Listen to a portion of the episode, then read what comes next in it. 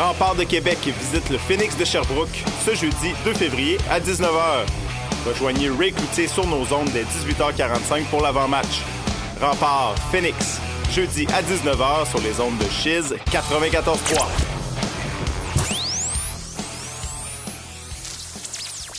Ouais, on a eu tout un party avec mes amis bière et joint. Tiens, joint, prends les clés. Et tu fou? Je suis bien trop stone. Hey, bière! Ah non, une fois que je prenne pas, je conduis plus. Il, reste toi, Dave? Puis t'as pris juste quelques verres. Puis deux, trois puffs. Non, je conduis jamais quand je bois. C'est sûr que je conduirai pas après avoir fumé du pot en plus. Ben, comment on rentre chez nous? Allez, Dave. Ne laissez pas le cannabis et l'alcool influencer votre décision de conduire. Allô? J'aurais besoin d'un lift. Un message de Mad Canada.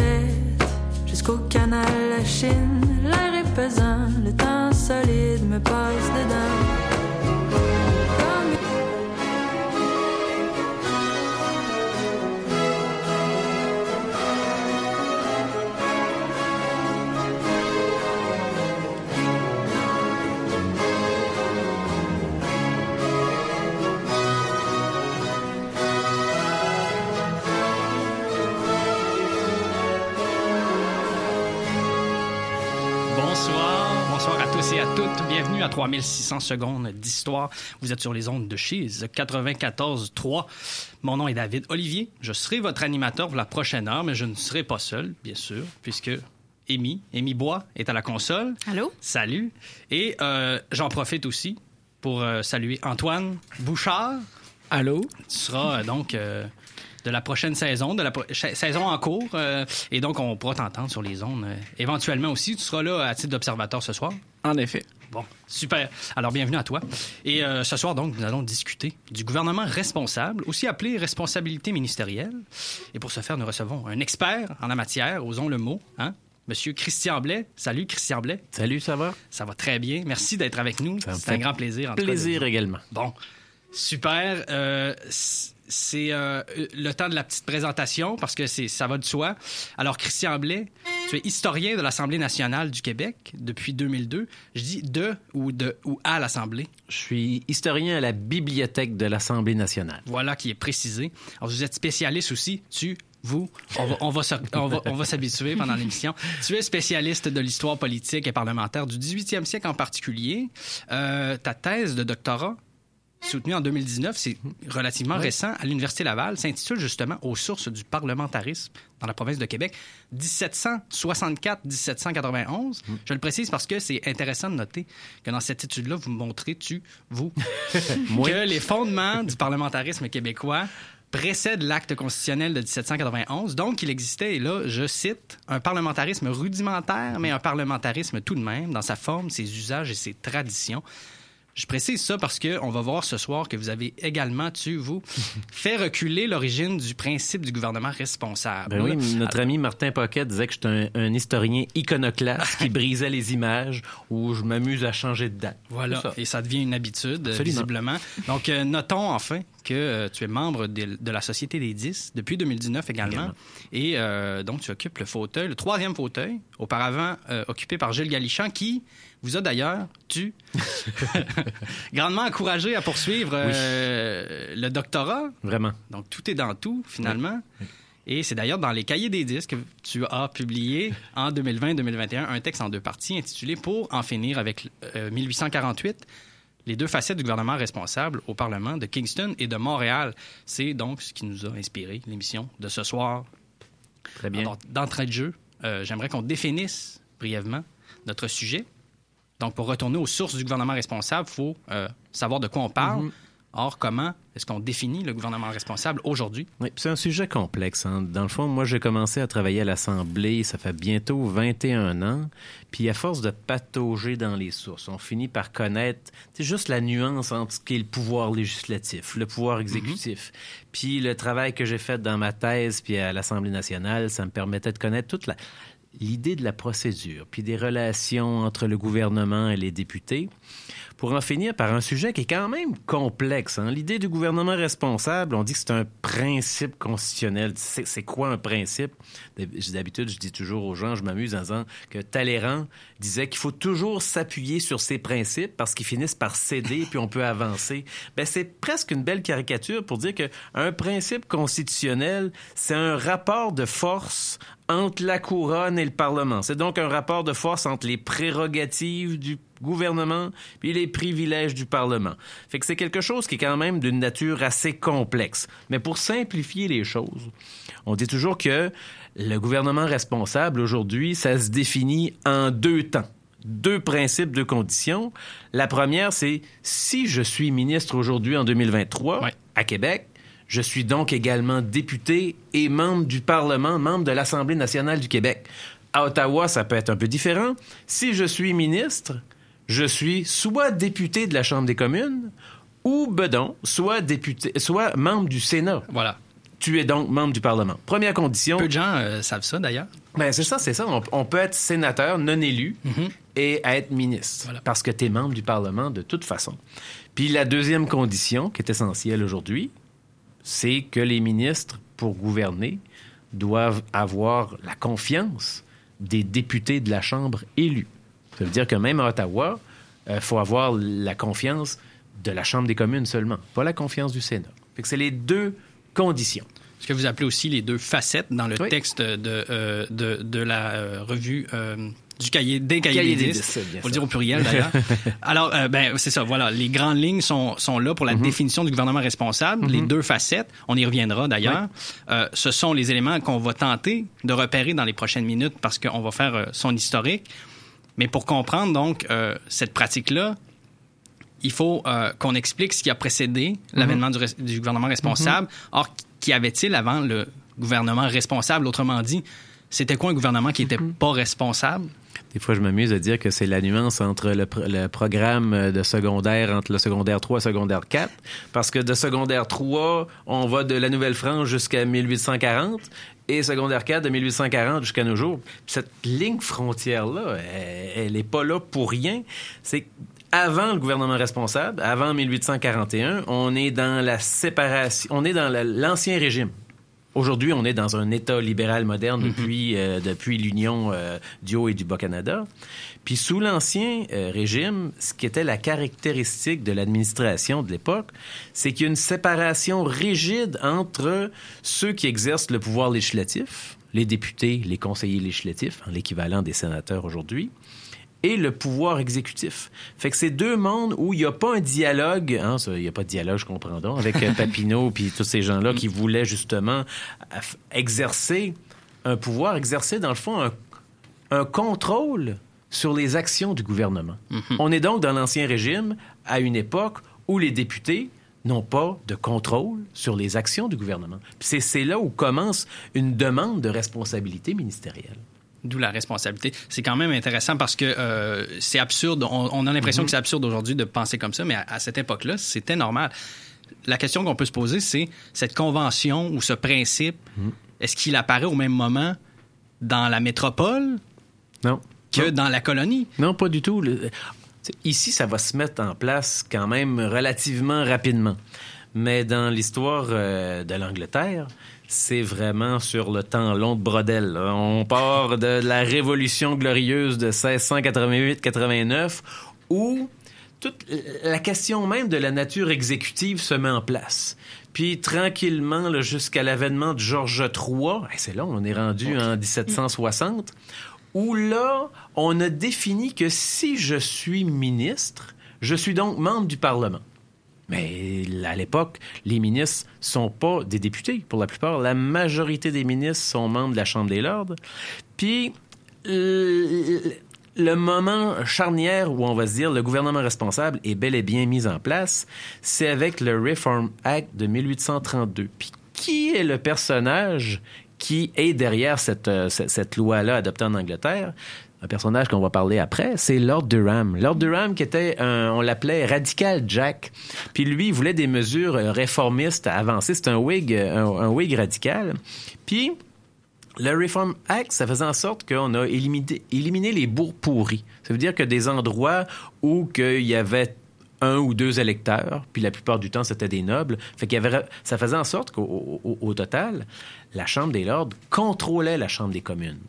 Avec le Reform Act, il y a un changement dans la nature où maintenant, c'est clair que la confiance que le Parlement doit avoir envers le gouvernement doit pas émaner de la Chambre des Lords, de euh, la Chambre des communes. C'est encore une fois l'ordre de Ram qui est comme le, point d'orgue où le gouvernement responsable est beaucoup plus défini nettement en Angleterre. Mais encore une fois, ça va prendre du temps parce que ce que j'aurais pu dire tantôt, c'est que un principe, c'est pas une loi. Exact. Un principe, c'est, lié à, des usages, des pratiques, des traditions. Autrement dit, c'est les hommes politiques en place qui, qui, qui, qui la définissent, cette pratique-là, qui mhm. définissent ce principe-là. Il y a l'influence de, de, Durham euh, qu'on a, qu'on a mentionné, mais euh, donc lui, il va avoir une influence aussi sur la colonie. Mhm. On se rappelle, euh, ben, on n'était pas là, évidemment, mais j'allais dire, on se rappelle que... Merci de le souligner, c'est apprécié. j'allais dire, on se rappelle qu'il y a quand même euh, donner euh, l'idée de, mhm. d'unir les, le haut et le bas Canada, ce qui va avoir justement mhm. Une influence sur le fait euh, que, que, le Parlement de la province du Canada d'abord va exister. Mhm. Et c'est là qu'on, va s'en aller.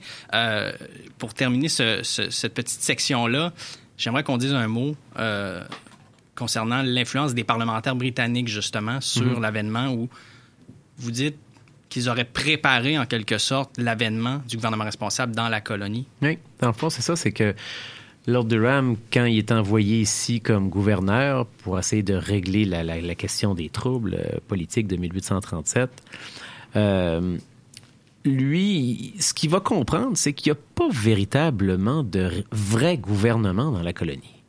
Euh, il voit la nuance entre l'administration coloniale l'administration métropolitaine.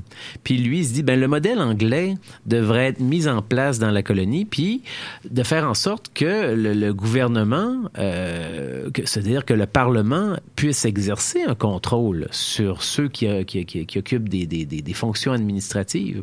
Fait que c'est lui qui met l'idée, mais en même temps, on a mis beaucoup d'accent sur le rapport de Ram. Mm-hmm. Un rapport, c'est un rapport. Hein? Mm-hmm. C'est pas, c'est pas un rapport qui fait des changements un rapport. ça non plus. Non, c'est ça. Un rapport, on peut faire quoi avec? On peut le tabletter. On peut, on, peut en prendre des parties. Puis c'est ce que, dans le fond, ceux qui vont mettre en œuvre le rapport, ça va être euh, le premier ministre de l'époque, c'est John Russell. Britannique, bien sûr. Britannique, premier ministre britannique. Le même euh, Russell des 10 résolutions qui avait dit non aux 92 résolutions. Mm-hmm c'est lui qui va apporter le projet de loi. Déjà, il va y avoir un débat d'idées en 1839, mais c'est seulement en 1840 que l'Acte de Québec est amené. Puis à l'intérieur de ça, c'est intéressant parce que dans l'article de Cahiers des 10, j'ai euh, fait en sorte de, résumer toute l'ampleur des débats qui tournent autour du gouvernement responsable. Tu sais, je disais tantôt que c'est seulement depuis 1832 qu'il est mieux défini en Angleterre. Puis là, on est seulement en 1840. Ils n'ont pas eu le temps de réfléchir, est-ce que ce mm-hmm. principe-là peut être exporté dans une colonie? Fait que les débats qui tournent autour de cette question-là, il y a des Whigs radicales qui disent oui absolument, euh, il y a des Whigs libérales comme euh, le premier ministre euh, Russell qui dit hmm, peut-être, je suis pas sûr. lui c'est vraiment la chèvre et le chou. Mm-hmm. Fait que dans le fond, au terme du, de, de l'acte d'union, on va adopter une nouvelle constitution mais cette constitution-là ne dira pas un mot sur le gouvernement responsable. Avant 1848. Avant Après 1841. Ah, ça met bien la table. Effectivement, Amy l'a dit, on, va s'enligner vers la pause. Il commence à, être... le temps file, c'est ce que je veux dire. Mais euh, bon, euh, par, par, la suite, on se rendra effectivement au Canada, plus précisément à Kingston, dans le Haut-Canada, Ontario actuel, là où tout a commencé en juin 1841. Euh, donc, durant la première session de la première législature du Parlement de la province du Canada, je vais, dire au complet. euh, et donc, pour s'y rendre, pour s'y rendre, je vous propose de faire une première pause musicale avec une chanson, euh, je le disais en hors d'onde, assez, mauvaise, mais très, très drôle. A Song for Kingston, Ontario, par Matt Farley, et on vous revient tout de suite après.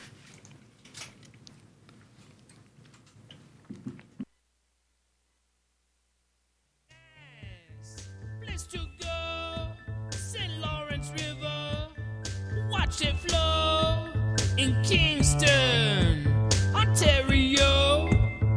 Kingston is a very good Canadian city, located right between Toronto and Montreal.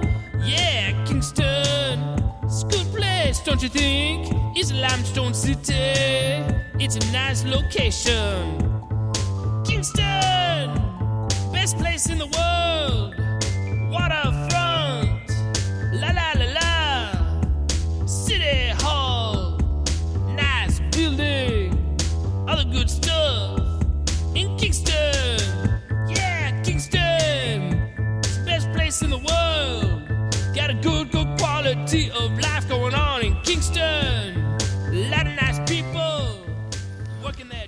belle qualité de Ici musique. Marie-Joseph Corriveau. On a dansé J'avoue que je trouve ma hein? sentence bien sévère, mais au moins, grâce à ma cage, j'arrive à capter les ondes de 3600 secondes d'histoire.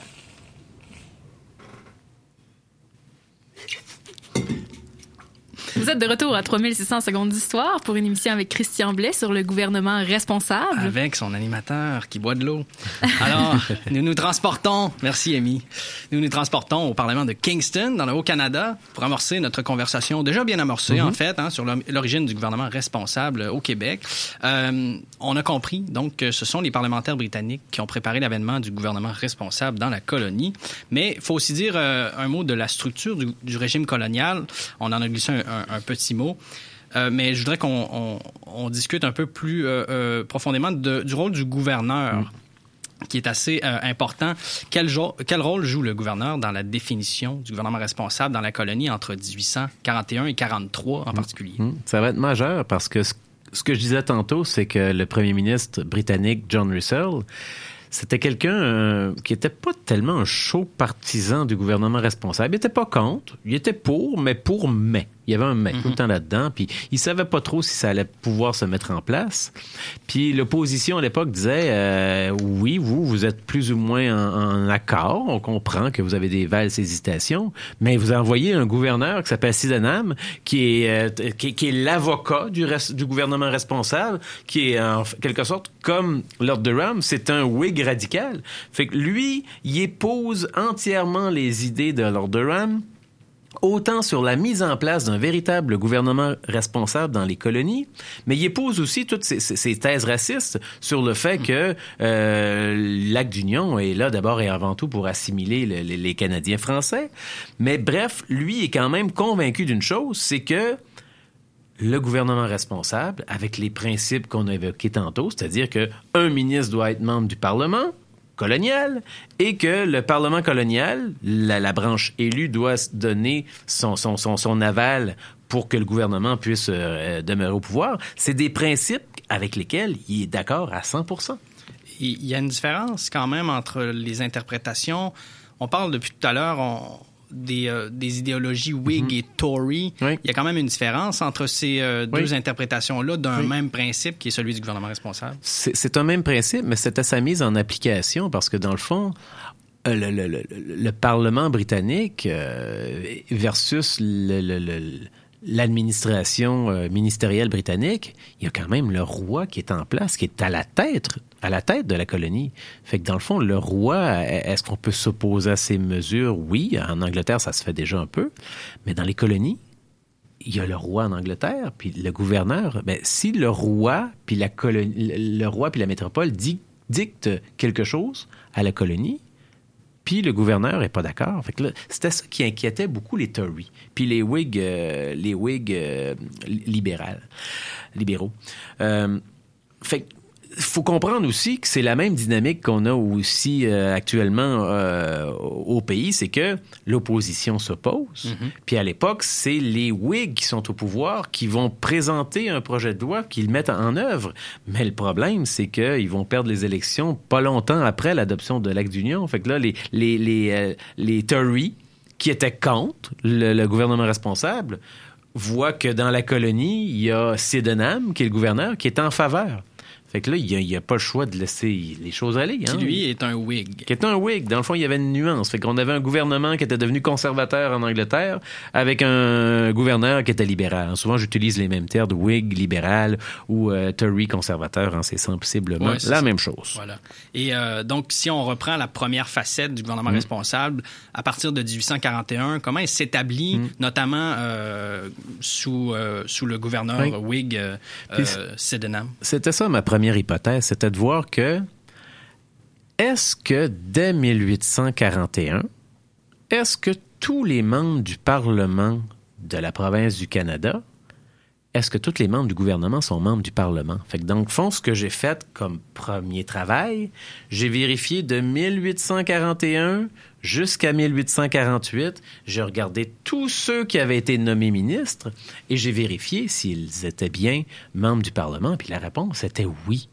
Puis c'est particulier parce que il était un peu torieux, hein, parce que euh, était du genre à trafiquer les élections. Lui, voulait avoir un Parlement beaucoup plus tranquille que ce qu'il y avait au, au Bas-Canada puis au Canada. Il va donc approcher tous les gens qui occupaient des charges ministérielles, mais avant l'ère des ministres. C'est-à-dire que il y avait un procureur général, hein, ça existe encore aujourd'hui. Il y avait un receveur général, il y avait des- un secrétaire de la province. Ces gens-là occupaient des fonctions ministérielles, des ministères, mais sans porter le titre. Ils étaient des fonctionnaires nommés à vie, Ben, sel- selon bon plaisir. Bref, ils restaient longtemps. Là, Sydenham, il rencontre ses ministres, là, je mime des guillemets, pour euh, des, des guillemets radiophoniques. Il va voir chacun de ses, ses- ses fonctionnaires nommés à vie, puis il leur dit, ben, les règles du jeu ont changé. C'est-à-dire que, dorénavant, si vous voulez garder votre fonction, faut que vous soyez élu. T'es t'es pas un élu, tu dois donc démissionner. Je sais pas si c'est comme toi puis moi, ils se vous voyaient ou se tutoyaient, mais vu que c'était en anglais, c'était du you, vrai, probablement. ça. Ils se anglais, on passera pas, on n'ira pas Non. là. Puis, mais il leur dit, écoutez, là, vous êtes des fonctionnaires d'expérience. Puis une élection, ben ça peut se gagner. Puis quand je disais qu'il trichait dans les élections, c'est ce qu'il va faire. Fait que il y a une continuité. Toutes les têtes ou à peu près qui occupaient des fonctions euh, administratives vont être nommés ministres et ensuite ils vont aller en élection. Puis ils vont gagner des élec- des élections. Il y en a un même, ça va prendre trois, trois élections parce que c'était beau dans ce temps-là. Les élections se tenaient pas le même jour dans toutes Pour les le monde, circonscriptions. ça. Fait que le ministre en question, il a il a perdu sa première élection, il va perdre sa deuxième élection, puis là, oh, magie, il a gagné sa troisième. Parce qu'il changeait de circonscription à Il chaque fois. changeait de, circonscri- de circonscription. Fait que dans le fond, ça faisait en sorte que ben, le ministre était membre du Parlement. Oui, mais ben, avec quelle entourloupette? Fait que c'est donc, malgré tout ça, Il en demeure pas moins que. il en demeure pas moins que la première condition, oui, on a triché, mais la première condition était respectée était à la lettre. Bon. Et pour ce qui en est de la deuxième facette maintenant, ça, c'est celle-là qui veut que euh, donc le gouvernement ait la confiance de la majorité des élus. Oui. Est-ce que ça aussi s'est respecté durant Ben, ces années? C'est ça qui est drôle. Fait qu'imaginez là, les, euh, les anciens patriotes qui vont siéger au Parlement euh, à Kingston, puis ils voient assis en face d'eux autres pour la première fois les mêmes têtes qui sont ministres. Les mêmes têtes. Il y en a plusieurs, c'était des manches canadiens. Il y en a plusieurs qui s'étaient vraiment opposés au gouvernement responsable. Puis ils leur disaient, Hey, c'est pas vrai que ces gens-là vont respecter ce principe-là. Moi, j'y crois pas. Fait que dans le fond, pour faire en sorte qu'il y avouent qu'ils sont en faveur de la confiance, la deuxième condition du gouvernement responsable, ils vont adopter quatre résolutions qui vont vraiment définir toute la question du gouvernement responsable. Puis effectivement, la majorité parlementaire, dont l'ensemble des ministres, vote en faveur des résolutions. Dans le fond, ils disent d'avance, donc, s'il y a une motion de non-confiance, nous allons démissionner. Il l'affirme. Il l'affirme. Et Puis il adopte les résolutions. Fait que ça, ça se fait aussi dès le 3 septembre 1841. Fait que dans le fond, les deux conditions sont mises en place. Très tôt. Mais est-ce qu'ils vont les respecter? C'est ça. la question.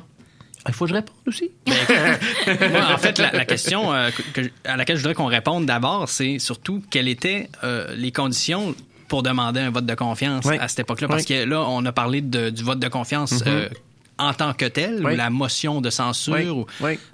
Mais il y en a d'autres, des conditions à cette Oui. époque-là déjà. Il y avait d'autres conditions, puis mais la, la, le premi- la première fois qu'il y a une motion de vote de non-confiance qui est présentée, c'est Baldwin. Parce que, dans le fond, faut pas oublier que Sydenham a nommé que des anglophones. Euh, il y a quand même beaucoup de, de, de patriotes puis de francophones qui, qui siègent au Parlement. Euh, quand Sydenham va mourir, puis même un peu avant sa mort, la confiance de la Chambre est en train de s'effriter parce que La Fontaine au Bas-Canada, Baldwin dans le Haut-Canada commencent à voir qu'ils ont des idées similaires. Puis c'est là où il y a une majorité réformiste qui se met en place. Et là, euh, Baldwin va présenter une motion de non-confiance pour faire tomber le gouvernement. Sydenham est mort. Il y a Bagot, qui est le nouveau gouverneur qui est en place, qui, lui, euh, va voir qu'en Chambre, il y a une motion de non-confiance qui, qui a été présentée, n'a pas été adoptée encore, mais lui, il attend pas que le gouvernement tombe, il change le gouvernement. Fait que dans le fond, on a Baldwin qui présente une motion de non-confiance envers le gouvernement et il est nommé au gouvernement. Fait que non, il va pas se faire tomber lui-même. Finalement, la motion de non-confiance a jamais abouti. Non, ça, ça fait que dans le fond, le, principe existait. Fait qu'on on, on a mis en œuvre un processus parlementaire par lequel on allait faire tomber le gouvernement, mais il n'y a pas eu de vote parce que le gouverneur a pris l'initiative de changer la figure du gouvernement. Fait que toutes les, euh, les, les, les, ministres nommés par Sydenham vont euh, être remplacés, sauf un, par euh, des, euh, des, des, des Canadiens français, d'une majorité réformiste qui va se mettre en place dès euh, 1842. Tout ça pour garder la confiance de De la, la Chambre. Chambre, Mais envers qui? Envers, finalement, le gouverneur? Parce que c'est ça aussi, c'est à l'époque, c'est une C'est particulier. C'est ça. Fait que dans le fond, euh, même si en Angleterre, on avait vu que dès 1832, euh, ça prenait la confiance de la Chambre élue, de la Chambre des communes. Ici, dès 1841, on voit bien qu'avec les quatre résolutions, on a le besoin de la confiance des élus pour continuer de gouverner. Euh, cette question-là va être euh, re- remise en question par euh, Metcalfe, qui va être le nouveau gouverneur qui arrive en, en 1843. Mais il en demeure pas moins que dès le départ, dès Sydenham, dès Bagot, on, est convaincu, on, est convaincu, c'est qu'il y a une troisième condition au gouvernement responsable, c'est que non seulement faut-il avoir la confiance de la Chambre élue, mais en plus il faut avoir la confiance du gouverneur en place. Je peux ouvrir une parenthèse en disant que euh, plus tôt en Angleterre, en 1783, quand William Pitt siège au- à la Chambre des communes, il est le seul ministre en- dans la Chambre des communes et il n'a que la confiance du roi, pas de la Chambre, puis il continue de gouverner. Aussi simple que ça. Aussi simple que ça. C'est donc dire que dès 1841 et jusqu'à à, à 43, déjà, Mhm. on voit que les conditions préalables, les deux facettes du gouvernement responsable, même trois facettes, même trois facettes Oui, si on ajoute la confiance envers Oui. le gouverneur ou du gouverneur, bref. Donc ça, c'est respecté, ce qui fait qu'on peut dire finalement que le gouvernement responsable est déjà entré dans la pratique. Dans la pratique. Par la force des choses ou par le hasard ou par toutes sortes de, de questions, mais en 41, c'est déjà présent. C'est déjà présent, puis dans le fond, il fallait voir jusqu'en 1848, parce qu'il va y avoir des changements de gouvernement. Voilà. Est-ce qu'à chaque fois, les membres du Parlement sont élus? Puis la réponse est oui. Ce sera donc ce qu'on va creuser euh, pour la suite, puisque euh, on va se rendre euh, à Montréal, parce que c'est ça, en 1844, euh, donc certains députés vont peut-être chanter Je reviendrai à Montréal avant Robert Charlebois, car c'est là que se trouvait le Parlement, le nouveau Parlement euh, de la province du Canada. Et euh, donc, je vous propose qu'on qu'on s'y rende encore une fois en musique avec la dite chanson. À tout à l'heure.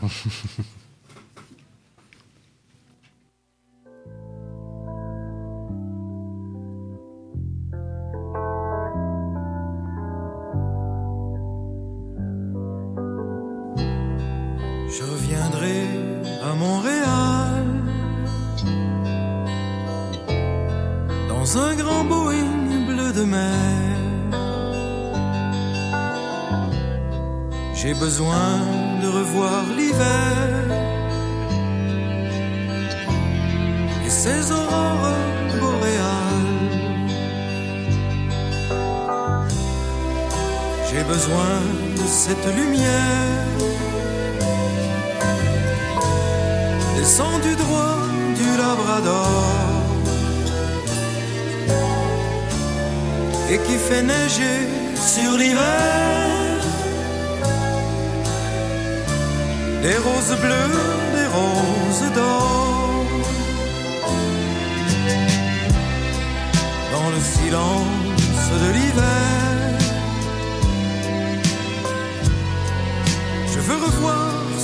Étrange. Entre le cristal et le verre. Où viennent se poser des anges.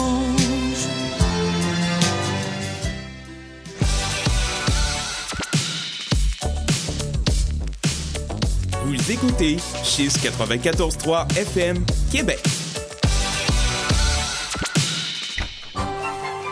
Bonsoir chérie Bonsoir. J'arrive du travail Est-ce que tu nous as préparé un de tes merveilleux rôtis de porc? Non, non, non. Ah chérie, j'arrive. Ce qu'on sort du four, c'est les plus récentes nouveautés culturelles, locales, émergentes, notamment de la ville de Québec. Pour être au courant de toutes les actualités, c'est tous les jours de semaine, de 16h à 17h30. Oh ben. Les matins sont difficiles. Tu dépends de la caféine. Tu t'es même fait brancher un espresso par intraveineuse. Chiz a la solution pour toi. Les matins de semaine, de 8h à 9h30, l'équipe de l'allongée t'aide à commencer la journée du bon pied. Information, divertissement, météo et circulation, c'est le petit déjeuner parfait. L'allongée, seulement sur les ondes de Chiz 94.3. Droit de parole, c'est l'émission de l'Association des étudiants en droit de l'Université Laval, dans laquelle on reçoit des comités de notre association étudiante, des professionnels et des membres de notre faculté afin de démystifier les divers domaines du monde juridique. Tu as toujours voulu savoir si les études en droit étaient dignes de Legally Blonde? Tu te demandes si les avocats ont vraiment une carrière comme celle que tu vois dans Suits? Tu es simplement intéressé par l'actualité et le domaine juridique? Tu es donc invité à la barre pour écouter Droit de parole tous les jeudis de 13h à 14h sur les ondes de Chiz 94.3. Si j'ai bien compris, vous êtes en train de me dire au prochain segment. Et le prochain segment, c'est maintenant. Alors, je le disais avant la pause, euh, en 1844, l'administration coloniale déménage le siège du gouvernement de Kingston à Montréal. Euh, le principe du gouvernement responsable va donc continuer à s'ancrer dans les traditions et les usages parlementaires. Comment les activités parlementaires de la période 44-48, 1844-48, permet- permettent la consolidation du gouvernement responsable au Parlement de Montréal? Et on en revient évidemment à nos deux facettes. Oui, il y, a- un changement de, de capitale. Hein. C'est pas une capitale qui change de place euh, au hasard. Kingston était vraiment une capitale permanente. Montréal va être la capitale permanente euh, de, de- de l'Union. Mais les députés, c'est drôle. Hein? Je peux ouvrir une parenthèse en disant que ils trouvaient ça plate à Kingston. Il n'y avait pas d'hôtel, il n'y avait pas de- d'endroit pour bien les loger. Les députés disaient une chance qu'on siège dans un hôpital à Kingston. Il n'y avait pas de parlement, ils siégeaient dans l'ancien hôpital. L'eau est tellement mauvaise qu'on est toujours malade. fait que bref, il manquait un peu de vie dans cette capitale-là. Fait qu'il déménage à Montréal. Euh, on est à un moment où il y, a, une mésentente entre le gouverneur euh, Metcalfe et le gouvernement Ba- Baldwin Lafontaine. Euh, le gouvernement démissionne à la suite d'une mésentente avec le gouverneur parce que chacun a leur propre définition de c'est quoi un gouvernement responsable. Et pour les réformistes, le patronage, hein, le fameux patronage que Maurice Duplessis n'a pas inventé. Non, c'est ça. C'est vraiment euh, Baldwin puis Lafontaine qui insistent sur l'importance du patronage. Puis pour Metcalfe, c'est plate à dire, mais il avait raison en disant, ben non, le- le patronage, c'est pas un élément du gouvernement responsable. Le problème, c'était que le patronage, dans, dans, dans la Constitution, ça appartient au gouverneur. Il voulait pas le partager. Puis quand euh, le gouverneur se met à nommer du monde, ben là, tout le monde parmi les, les ministres démissionne, sauf un, le même que tantôt, Daly, qui était secrétaire de la province. On déménage à Montréal. Euh, Metcalfe, il y a de la difficulté à former un nouveau gouvernement. Ça lui prend dix mois pour Ah ouais. former un nouveau gouvernement. Puis c'est là où euh, La Fontaine et Baldwin, il n'y a pas de gouvernement responsable, ça pleure, ça pleure. Mais aujourd'hui encore, tu as, le droit d'avoir un an moins un jour sans assembler Ah euh, ouais. le Parlement. C'est ça, c'est dans la Constitution. Fait que c'était la même chose. C'était plate, mais il y avait le droit. On disait que c'était légal, mais c'était pas moral. On dira ça. ça. plus tard. Euh, on déménage à Montréal. Metcalf déclenche des élections une fois qu'il a réussi à former son gouvernement. C'est un gouvernement bigarré. Hein. Lui, il était pas en faveur d'un gouvernement de parti, mais c'est quand même la plupart des conservateurs de centre. Il y a des vieux bleus, mais il y a aussi des réformistes tranquilles. Euh, il forme son gouvernement, puis s'en va en élection, puis sans trop tricher. Il y a, il y a ja- il y a jamais personne qui va tricher autant que Sidenham. Euh, il va gagner ses élections. Il va les gagner dans le Haut-Canada parce que là, dans le Haut-Canada, ils disaient, mais c'est ça, French Power, il y a des Canadiens français dans le gouvernement, ça faisait pas l'affaire dans le Haut-Canada. Fait qu'il y a une majorité conservatrice dans le Haut-Canada, tandis qu'au Bas-Canada, c'est une faible majorité euh, réformiste. Mais quand on additionne tous les sièges, le gouvernement responsable, ça s'appuie sur la majorité parlementaire. Le gouvernement de Metcalf, le gouvernement responsable, est majoritaire. Majoritaire. Puis La Fontaine puis Baldwin qui disent Oh, on n'a pas de gouvernement majoritaire. Ils sont pas assez nono pour faire une motion de non-confiance parce qu'ils savent qu'ils vont la Ils vont perdre. la perdre, Ils vont la perdre, fait qu'ils en proposent pas.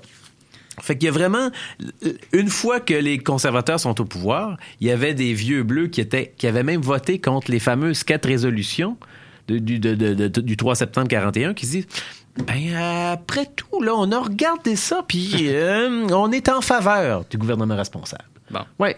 Fait que dans le fond, eux vont continuer de respecter le principe. Même le gouverneur qui est en place, qui a- qui était un gouverneur vraiment euh, bleu, là. Bleu, bleu, bleu, bleu Mhm. foncé. Bagot, avant lui, c'était un bleu, mais un red Tory. Fait qu'il était, Ok. c'est- c'était différent. Il Mais était lui, plus souple un peu. il était plus souple, tandis que, disons qu'on était dans la solide rigidité Rigidité. avec Metcalf. Puis lui, euh, il se voit aussi comme un partenaire du, euh, du gouvernement. C'est ce qui se met en place au moment où les conservateurs sont majoritaires de, de 1844 jusqu'à 1847. Mais c'est une majorité qui s'effrite peu à peu. C'est ça. Mais pendant cette période-là, le gouvernement tient parce Oui. qu'il y a une majorité qui, même si à, à- à l'intérieur des... On pourra en parler euh, tout de suite après, mais de, de- de- disons, de la coalition partisane des Tories sont un peu plus souples, d'autres plus rigides, ben ça tient quand même parce que tout le monde s'entend sur un certain nombre de choses Ah qui oui. font tenir le gouvernement. Puis non seulement ça tient, puis il montre que c'est vraiment un gouvernement qui respecte les principes, ils sont un peu baveux. Imaginez-vous qu'il y a trois moments. Je parlais tantôt qu'il y a une motion de non-confiance, qui est une façon de vérifier hein, si le gouvernement a la confiance. Mais il y a d'autres moments, super importants. Il y a, au moment du discours du trône, c'est le gouvernement qui présente son programme législatif discours du trône. Puis là, les députés s'assemblent, ils font une adresse en réponse au discours du trône. Fait que ça, ça permet au gouvernement de voir est-ce que la majorité appuie notre programme? Fait que si l'adresse est adoptée, c'est le premier, premier débat. Donc, tu sais que tu as la majorité, tu peux continuer. Mais l'autre aspect qui est hyper important, c'est le budget. Comment veux-tu gouverner si tu n'as pas d'argent? Fait que c'est là où, euh, pour en revenir à l'acte d'union de 1840, je disais qu'il n'y avait pas inscrit le principe de l'acte de- de- du gouvernement responsable dans la loi, sauf qu'ils vont mettre un des aspects importants. Ils vont dire à l'article 57 de l'acte de- d'union que tout le monde va lire après l'émission, j'en suis convaincu. On va dire que l'argent appartient, la dépense d'argent appartient uniquement à l'Assemblée législative. Ah, que dans- Cette question de subside-là euh, était, historique. Puis à ce Absolument. moment-là, ça faisait longtemps, depuis les années à peu près 20-30, que... Ben, c'est ça, les patriotes réclamaient justement de pouvoir adopter l'ensemble du budget. C'est la première fois qu'on a un véritable fonds consolidé du revenu qu'on appelle encore aujourd'hui. Fait que tout le, le portefeuille, même si c'est le gouvernement qui le dépense, il a besoin de cogner à la porte je le mime, euh, de la Chambre euh, de l'Assemblée législative pour avoir ces deniers-là. Puis c'est là que je disais que les, conservateurs étaient baveux parce que le ministre des Finances dit, ben, ou le trésorier, dit, on adopte ce budget en vertu du principe du gouvernement responsable. Fait que là, tu vois l'opposition réformiste qui s'est battue se faire dire gna gna gna. C'est, ce qu'ils se font faire dire euh, jusqu'en 1847. C'est super intéressant tout, ça. Parce que, en fait, il y, a- il y a tout l'idée du- de la coalition, bon, euh, Mhm. des, des- des idéologies différentes. Il y a des éléments structurels aussi qui font que le, le gouvernement tient et que les conditions sont respectées. Mhm. Cette consolidation-là, si je peux m'exprimer euh, comme ça, du principe du gouvernement responsable, est-ce que, donc c'est attribuable, je le dis, à plusieurs facteurs. Il en, il en demeure pas moins qu'il y a une part de contingence Mhm. dans ce maintien-là, en quoi la consolidation du gouvernement responsable peut-elle justement être attribuée, dans une certaine mesure, à une série de coïncidences? Il y a des coïncidences, puis la coïncidence puis le hasard dans l'histoire, là, c'est- très important. Euh, dans la colonie, on avait euh, Sydenham, on revient au premier gouverneur, je vais faire un, un résumé de tout ça, un premier gouverneur qui va mourir en 41. À- La mort, ça change beaucoup de, de- de- au point de vue politique, hein, il ne peut plus rien faire. Metcalf, euh, Bagot, qui vient pour le remplacer, est malade comme un chien. Fait que dans le fond, quand Baldwin, il va nommer Baldwin puis Lafontaine à, à la tête du gouvernement, il est tellement malade qu'il peut pas s'occuper de la question du patronage. Fait que c'est pour ça que Baldwin puis Lafontaine ont dit ben c'est nous autres qui s'occupent du patronage, le gouverneur s'en occupe pas. Quand Metcalf arrive, lui dit non non non, c'est moi qui m'occupe du patronage, je vais nommer les hauts fonctionnaires de la colonie. Et je vais nommer euh, le, président euh, du conseil législatif. Puis ça, ça fâche euh, Baldwin puis Lafontaine. Dit non, non, euh, tu dois nous consulter. Ben non, je vais pas vous consulter. Regardez mes, mes instructions royales, c'est moi qui décide. Puis il démissionne, non pas sur la question du gouvernement responsable, il démissionne sur la question du patronage. Puis quand Metcalf s'en va en élection, il y a quelque chose qui lui ronge la joue. hein. C'est pour ça qu'il est toujours peint du même profil. Il y a un cancer de la joue Ah ouais. qui est en train de ravager son visage. Fait que vous allez toujours le voir Ah. du même côté. C'est pas parce qu'il était coquin. Ben oui, c'est parce qu'il était coquin, peu, finalement. ouais, fait que dans le fond, le cancer va vraiment progresser rapidement. Ça va le rendre presque aveugle. Fait qu'il n'y a plus l'énergie du tout pour agir comme co-premier ministre. Fait que dans le fond, le gouvernement conservateur qui, qui prend les rênes du pouvoir a pu euh, mettre calve dans les jambes. Fait qu'il s'occupe du patronage, il s'occupe de tout ça, tandis que l'autre est en train de mourir tranquillement. Puis, une fois qu'il va mourir, Metcalf, il va être remplacé par quatre cartes. Lui, quatre cartes, il s'en fiche de la politique. C'est un militaire, là. Fait que lui, il en a cure. Puis, qu'est-ce qui arrive à ce moment-là? En Angleterre, il y a d'autres élections, puis là, les Tories en Angleterre se font battre par les Whigs. Fait que Russell revient, puis là, Russell revient, mais comme un, un chaud partisan là, du libre-échange, un chaud partisan du gouvernement responsable, puis on va l'appliquer en, en entier dans la colonie. Russell, c'est un Whig. c'est- Non, c'est C'est un Whig, c'est ça. C'est un Whig, il est un Whig, est un peu mou, mais là, il devient, par rapport à cette question-là, la, libéri- la libéralisation des, des relations entre la colonie puis la métropole, sans- il devient un chaud partisan. Il change dans son esprit. OK. Ce qui fait que c'est il est un peu plus favorable aussi à Ouais. toutes les questions de euh, gouvernement responsable, de donner plus de pouvoir finalement. aux- la aux maladie élus. dans l'histoire parlementaire, c'est c'est, euh, très important, même si on regarde en Angleterre, quand Georges Ier est nommé roi, il parle pas un mot d'anglais, il parle seulement, il est unilingue allemand. Pourtant. Puis euh, la plupart du temps, il est en Allemagne.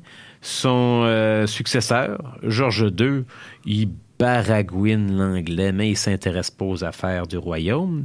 Puis c'est son petit-fils, Georges III, qui est le premier roi de cette lignée euh, danavrienne-là, qui parle anglais puis qui se sent anglais. Fait que pendant que Georges Ier puis euh, Georges II ne comprennent rien à la politique, c'est à ce moment-là que l'exécutif euh, métropolitain va prendre toute son ampleur. Fait que eux aussi, c'est à cause de pas de la maladie, mais de la- l'absence de connaissance de la langue anglaise. Fait que c'est un, c'est un hasard. Fait que c'est, c'est, c'est- le hasard, euh, c'est un ingrédient majeur en histoire. C'est c'est quand même intéressant. Ça, Oui. ça vient complexifier finalement Mhm. le- l'histoire. On, on- c'est jamais de un tout blanc ou tout noir. C'est jamais Mhm. non plus euh, euh, linéaire ou Oui. complètement clair. Mhm. Il y a des, des éléments comme ça qui, qui sortent un peu de nulle part et qui viennent modifier à jamais le cours de l'histoire. Ça va vite quand même, mais pour terminer l'émission, peut-être qu'on pourrait revenir sur un élément qui fait, je pense, l'originalité de votre interprétation de l'origine du gouvernement responsable dans euh, la colonie, parce que vous insistez, et on l'a bien constaté, sur le fait que l'origine du gouvernement responsable ne remonte pas véritablement, comme on l'a Mhm. dit Mhm. souvent, à 1848. Mais néanmoins, qu'est-ce que ça représente, 1848, dans l'histoire du gouvernement Mhm, responsable? mhm. Parce que ça reste une date importante, Oui. si ce n'est pas la date à retenir, mais c'en est une tout de même. C'en est une importante dans, dans les annales parlementaires.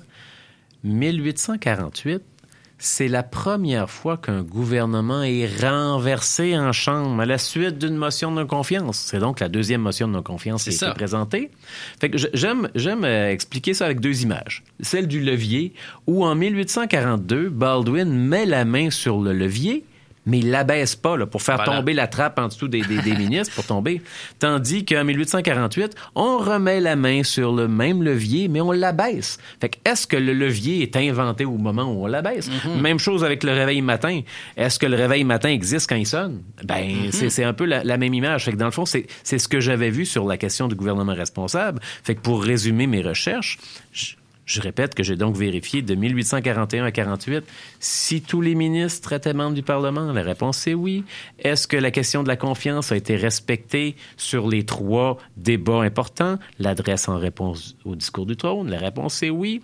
Euh, on l'a vu tantôt, les motions de non confiance. Mais le budget. Fait que le budget était adopté en 41, 42, 43, 44, 45, 46, 47. Fait que dans le fond, la confiance est là. Il y a tous les, les- les aspects qui sont en place. Fait que comment m'est venu cet intérêt puis cette hypothèse-là de vouloir vérifier? C'était de voir que tous les contemporains, ceux qui vivaient à l'époque, j'en prends par exemple comme Antoine Gérin-Lajoie, qui va Mhm. écrire le catéchisme politique. Lui, il écrit ça dans les années 1850, mais il dit clairement que le gouvernement responsable, c'est 1841. Fait que j'ai cherché à voir à partir de quand il y a eu une valse hésitation, puis la date, on l'a repoussée. Fait que là, il y a des historiens qui disent, ben oui, il y avait le gouvernement responsable, mais il y avait une interprétation différente entre les, les réformistes puis les Tories. Puis le premier qui dit, non, non, euh, c'est différent, c'est Benjamin Sult. Benjamin Sult qui va dire, c'est 48. Puis après, Lionel Groux va reprendre ses études, puis il va faire un article qui va faire euh, ses choux gras. là. Mais en, en théorie, euh, c'est entre 41 et 47, 48, ben c'était seulement sur les principes, mais oh, c'était finalement très théorique, alors que là, en 48, il y a vraiment un changement. Par contre, dans la définition de ce que c'est un gouvernement responsable par la prise d'action, Ben, c'est- c'est c'est- c'est l'expression du gouvernement Exact. responsable.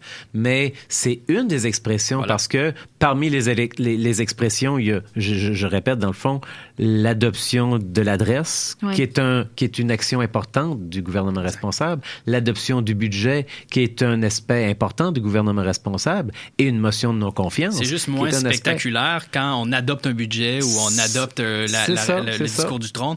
C'est moins spectaculaire que de dire on fait tomber le gouvernement par une motion de censure. Parce que le résultat est là, mais en même temps, un gouvernement, un gouvernement qui n'aurait pas eu son adresse, c'est bien qu'il va pas pouvoir gouverner longtemps C'est et qu'il se rendra même pas au budget. Mhm. Parce Ouais. que, dans le fond, cette motion de non-confiance-là, elle est inscrite dans quoi?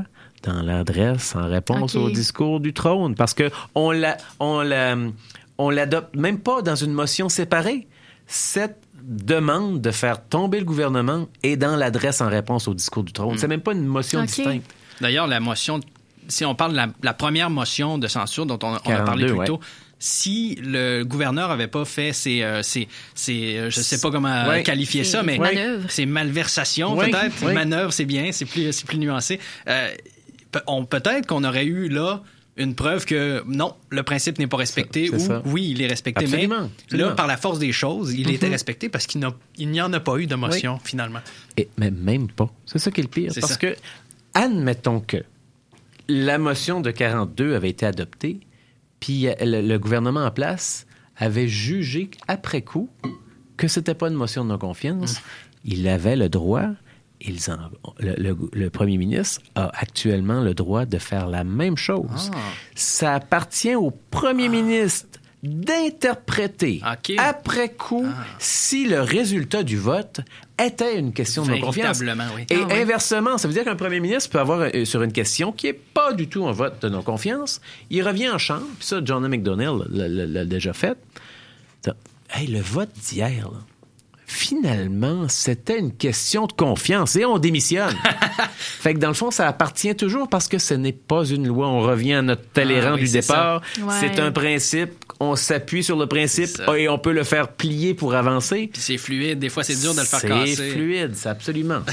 On parle de c'est- séparation souple des pouvoirs, avec de la souplesse, elle, est Oui. là-dedans. Si on revient euh, à 1848, Mhm. euh, est-ce que ça signifie que c'est un moment de cristallisation ou c'est euh, un précédent parmi d'autres, c'est deux choses-là à la fois? C'est dans le fond, c'est un, un- un premier précédent d'un gouvernement qui est tombé à la suite Tout simplement. de, c'est ça, à la suite d'une adresse. C'est une date euh, importante parce que c'est spectaculaire. c'est- c'est une Ça des fait la dates preuve importantes. que la motion de Absolument. non- de non-confiance fonctionne Oui. bel et bien cette Oui, fois-ci. oui. Donc, ça, ça Absolument. explique. euh, Puis euh, il y, a- il y a des études aussi qui, qui, qui, qui vont être faites euh, par, euh, je ne me rappelle plus son nom, c'est un, un- qui va faire un, un doctorat sur la question du gouvernement responsable pour voir que finalement, c'est Justin Dubé qui s'appelle, qui, qui, qui va voir que cette question-là du gouvernement responsable, elle, elle est toujours dans le cours des discussions jusqu'au début du 20e siècle. On va continuer. Puis un gouvernement responsable, c'est c'est sur les affaires du pays, sur, sur la, la gouvernance. De 1849 jusqu'à 1861, les sphères de compétences du gouvernement vont grandir, mais ils ne seront pas totales parce que l'Angleterre va encore avoir son mot à dire sur les affaires extérieures. Il va falloir attendre 18 1931 avec le statut de Westminster, où que là, tous les ministres d'ici ont le, le- le- le- le- le contrôle sur l'ensemble de la politique d'ici. Fait que dans le fond, on pourrait aussi interpréter en disant que l'histoire du gouvernement responsable, c'est de 1841 jusqu'à 1931, parce que là, on est responsable de l'ensemble Voilà. de la matière. C'est est- que le Canada devient un État bel et bien souverain, et donc les champs Ah. de compétences euh, ben, sont, sont finalement ceux de n'importe Mhm. quel État souverain, et donc qui se partagent au sein du Mhm. Canada, à travers les provinces, le gouvernement fédéral. Fascinant. Euh, Bon, ben justement, venons-y, à- parce que on pourrait même dire que ça, ça se poursuit aujourd'hui, dans Mhm. un certain sens, euh, parce que vous l'avez dit, il n'y a pas de loi qui, euh, qui, qui, qui- qui codifie, euh, mais il y en demeure pas moins qu'il y a une certaine forme de codification du gouvernement responsable, Oui, quand même. il y en a une forme parce que on, actuellement, dans le règlement de l'Assemblée nationale du Québec, on a codifié, mais on a aussi, euh, dans l'interprétation, on- ça, ça demeure ce que je disais tantôt, le premier ministre a voix au chapitre à interpréter le résultat du vote. Mais en même temps, tu sais, ce principe-là du gouvernement responsable a grandement évolué en ce sens que on dit bien qu'un gouvernement doit avoir la confiance de la Chambre élue pour gouverner. C'est donc dire que le résultat d'une élection n'a pas d'incidence sur le changement de gouvernement. Ça veut dire que jusqu'au 19e siècle, si tu perds tes élections, tu vas re- demeurer au pouvoir tant et aussi longtemps que tu ne te présenteras pas en chambre et que tu ne te feras pas défaire par euh, la majorité parlementaire. C'est une nuance très importante. C'est une nuance très importante. Fait que les gens se disaient, ben, tu sais, la, la- la dynamique partisane n'était pas ce qu'elle est aujourd'hui. Ça faisait en sorte qu'un gouvernement euh, qui voit bien qu'il a perdu ses élections dit ben je peux convaincre avec mon menu législatif une majorité parlementaire de nous appuyer quand même. C'est jamais arrivé. Fait que dans le fond, c'est, c'est- mais il allait en chambre pour se faire détruire. Fait que là, aujourd'hui, les gens ont compris que valait mieux, après une élection que tu perds, démissionner, puis de laisser la, la- la place au... OK, alors c'est devenu donc une convention. une là. nouvelle convention dans ça. les pratiques, mais encore une fois, c'est, c'est- ça montre toute la. la- c'est, c'est- c'est très plasticine, la, la- Ouais. la- la- la- la pratique parlementaire. C'est malléable. Puis c'est la raison pour laquelle ça existe encore. Parce que les sociétés changent, les contextes changent, mais le, le- le- le parlementarisme évolue Hmm. plus ou moins au même rythme, mais il est toujours là pour s'adapter aux institutions euh, contemporaines. Et c'est ça, les, les règlements, vous, vous êtes bien placé pour le savoir parce que, bon, à l'Assemblée nationale, euh, la procédure parlementaire, c'est euh, c'est- c'est au cœur Mhm. de l'activité parlementaire. Puis même jusqu'aujourd'hui, euh, il y a certaines fois où les, les députés et les, les ministres doivent se demander euh, est-ce qu'il y a une possibilité de jouer à travers les règles, mais Ouais, peut-être pas faut, en- faut connaître les règles. C'est sûr que pour être un, un bon député, il faut, faut connaître son règlement.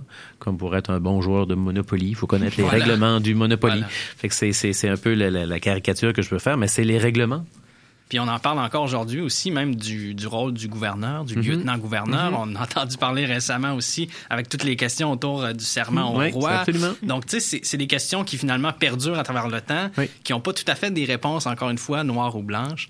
Et euh, ça, ça nous amène, euh, finalement, on part, on part de loin, mais on arrive à aujourd'hui, puis euh, la convention per- persiste. Persiste. Et euh, on ben, ça- on- On, aurait pu même faire euh, un processus comparé entre le principe d'un gouvernement responsable euh, au Canada versus aux États-Unis. Mm. Eux aussi ont leur propre processus, mais ils fonctionnent différemment. Ce qui est drôle, c'est qu'ils fonctionnent de la même manière qu'au Moyen Âge en Angleterre. C'est Ça serait une autre question. À... Ben, il y a beaucoup de liens à faire entre le- la Grande-Bretagne, les États-Unis et le Canada, évidemment. Absolument. sur, les, sur les plans. euh, Même si on parle des patriotes et de Oui. Papineau, euh, Mhm. lui, euh, avec son républicanisme dans une certaine mesure qui est plus américain que canadien, Mhm. ou que, bon, euh, il y aurait des liens à faire certainement. En terminant, euh, qu'est-ce qu'on. euh, comment on peut affirmer, en fait, vous l'affirmez, c'est un mythe, en fait. Le fait que Oui. ce soit né en 1848, c'est un mythe. Tout ce qu'on vient de dire précédemment, ça explique comme quoi c'était un mythe, finalement. Mais un mythe, c'est fort. C'est fort un mythe parce que c'est simple un mythe. Oui. Puis, euh, dans le fond, euh, dans la, conclusion de, de mes articles dans les cahiers des 10, euh, je, je- je vais citer Napoléon. Je disais que, que- non, je pas, pas je Napoléon, mais Napoléon disait euh, l'histoire est une suite de mensonges sur lesquels on est d'accord. Fait que dans le fond, le mensonge de 1848 là, il, il se met dans un contexte aussi. C'est plus facile d'aimer l'interprétation des réformistes que des Tories qui vont mettre le feu au Parlement de Montréal. Ouais. Il y a ça aussi. Fait que dans le fond, ils vont avoir le bon rôle dans l'histoire, les réformistes. Euh, les conservateurs vont se faire effacer, mais il en demeure pas moins qui, qui, qui, même si c'était des, des gens pas toujours agréables à l'époque, c'était quand même des, des, des personnages qui ont fait évoluer la question du gouvernement responsable. Fait que dans le fond, ce que j'avais à faire, c'est de re- redistribuer les cartes à ceux qui les méritaient. Puis dans le fond, le gouvernement conservateur de 1844 à 47, il a participé au développement de la question du gouvernement responsable et même de la question du gouvernement de la responsabilité ministérielle individuelle. Ça veut dire que si je suis ministre Mhm. Et je suis pas d'accord avec le gouvernement, je démissionne. Et ça, c'est les conservateurs qui vont le faire en premier. Mais avec la, la ligne de parti aujourd'hui et la, finalement la, structure partisane, c'est plus difficile. C'est plus difficile. que c'est plus prévisible. Mais encore une fois, à Ottawa, on a un gouvernement minoritaire, puis ça n'a pas paru parce qu'il y a eu des alliances. Exact. C'est ça. Fait qu'il y a C'est- toujours moyen c'est de, plutôt de rare moyenner. que ça tienne autant, mais Oui, euh, oui. c'est de constater que pour C'est l'instant, ça. ça. tient. Mais on voit quand même encore aujourd'hui que l'expression du gouvernement responsable a, a- a tout son élan dans le cadre d'un gouvernement minoritaire. Là, on le voit à quel point euh, C'est le- ça. la, la confiance de la Chambre est importante. Ce sera euh, le mot de la fin. Et euh, donc, parce que c'est la fin de l'émission, voilà.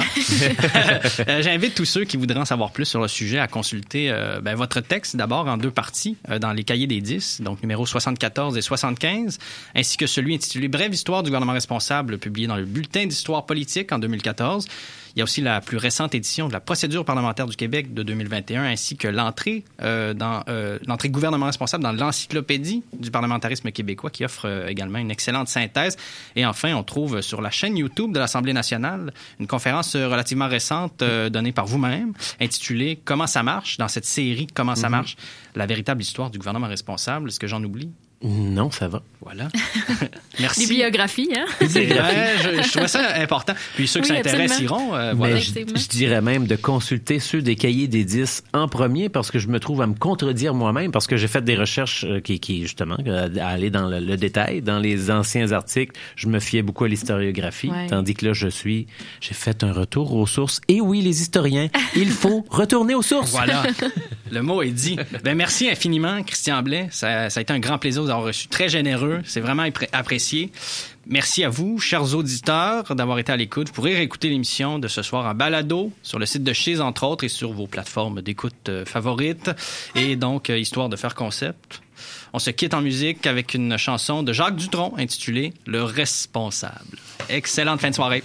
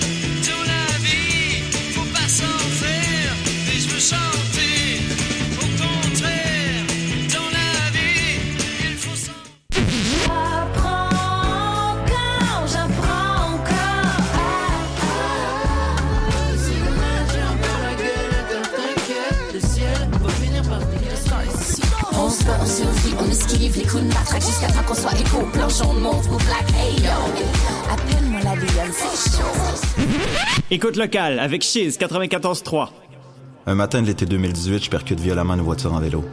La conductrice était en colère, c'était légitime de sa part, j'étais responsable de l'accident. Mais dans l'élan d'angoisse, de colère puis de peur, on s'est accrochés l'un à l'autre.